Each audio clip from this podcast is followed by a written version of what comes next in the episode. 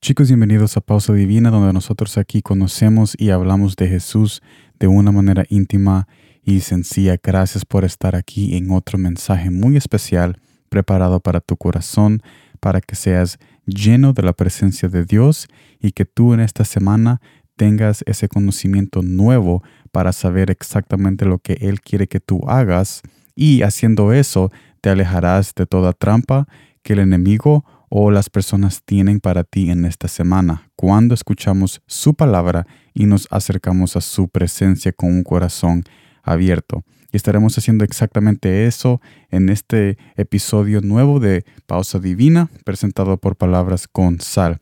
Y en este mensaje estaremos viendo Salmo 105, versículo 24 al 25, nueva versión internacional. Y el contexto de este pasaje es que está hablando de los tiempos de Egipto cuando Israel estaba en la esclavitud. Y mire lo que dice, el Señor hizo que su pueblo se multiplicara, lo hizo más numeroso que sus adversarios, a quienes trastornó para que odiaran a su pueblo y se confabularan contra sus siervos.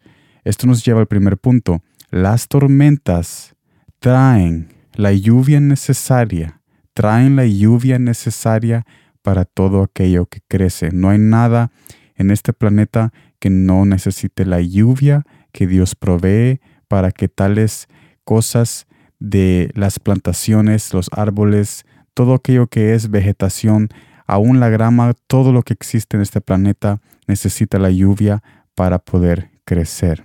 Si el faraón no hubiera actuado de esa manera, regresando ahora al contexto de este pasaje, si no hubiera actuado de esa manera en odiar al pueblo de Israel o confabularlo o hacerle cosas injustas al pueblo de Israel. En su tiempo, no tendríamos un Israel liberado y bendecido con las promesas territoriales que vemos a través de la historia. Si el faraón no hubiera actuado de esa manera contra Israel en su tiempo, no hubiéramos visto a un Israel liberado y bendecido por medio de la mano de Jesús. Pero seamos honestos, tú y yo a nadie les gusta pasar por tormentas, pero es lo que tú y yo necesitamos para que nos abra el camino a nuestra próxima bendición. Ahora, no obstante, sabiendo, sabiendo Jesús de que tú y yo somos frágiles y que nuestra fe quizás no sea tan grande para nosotros estar fuertes, estar fuertes en las tormentas que vendrán o que estamos pasando actualmente. Sabiendo Jesús eso, Él nos ha prometido ser nuestro refugio. O sea, en otras palabras, Él nos promete ayudarnos a soportar esas tormentas que vienen a nuestras vidas para que nosotros podamos llegar a ese final cuando el sol salga una vez más en ese día oscuro. Él es nuestro refugio para poder llegar a lo que Él nos quiere dar por medio de esa tormenta. Y esto lo podemos ver en el Salmo 46, esta promesa muy hermosa. Y para terminar este hermoso mensaje, nosotros hemos aprendido de que Jesús es nuestro refugio, así como lo dice el Salmo 46, Jesús es nuestro refugio para que nosotros podamos soportar las tormentas que vienen a nuestra vida y poder llegar a esa bendición que Él tiene para nosotros al final de ese proceso difícil.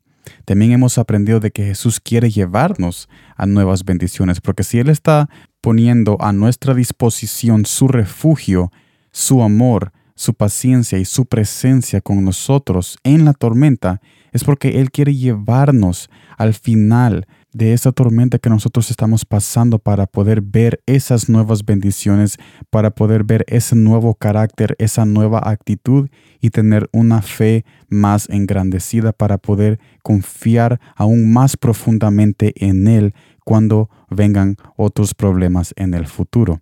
Y también hemos aprendido de que Jesús lo hace todo nuevo. Él nos promete de que nuestra tormenta en actualidad que estamos viviendo no es nuestro destino y no es nuestra identidad. Nuestra identidad es Cristo y Él hace todo nuevo y Él está al final de esta tormenta que nosotros estamos pasando para poder ver eso nuevo que nosotros vamos a recibir de parte de su Espíritu y de su bondad, ese nuevo carácter, ese, esa nueva bendición, esa nueva posición, esa, ese nuevo conocimiento que te va a ayudar a administrar más tu hogar. Hay muchas cosas nuevas que Él va a hacer internamente, externamente, en cualquier situación que tú estás pasando ahorita, cualquier tormenta interna o externa, hay algo nuevo que Él quiere hacer en esa esfera emocional, mental o externa de tu vida que necesita esa renovación de parte de Jesús. Así que yo te invito a que confíes en Él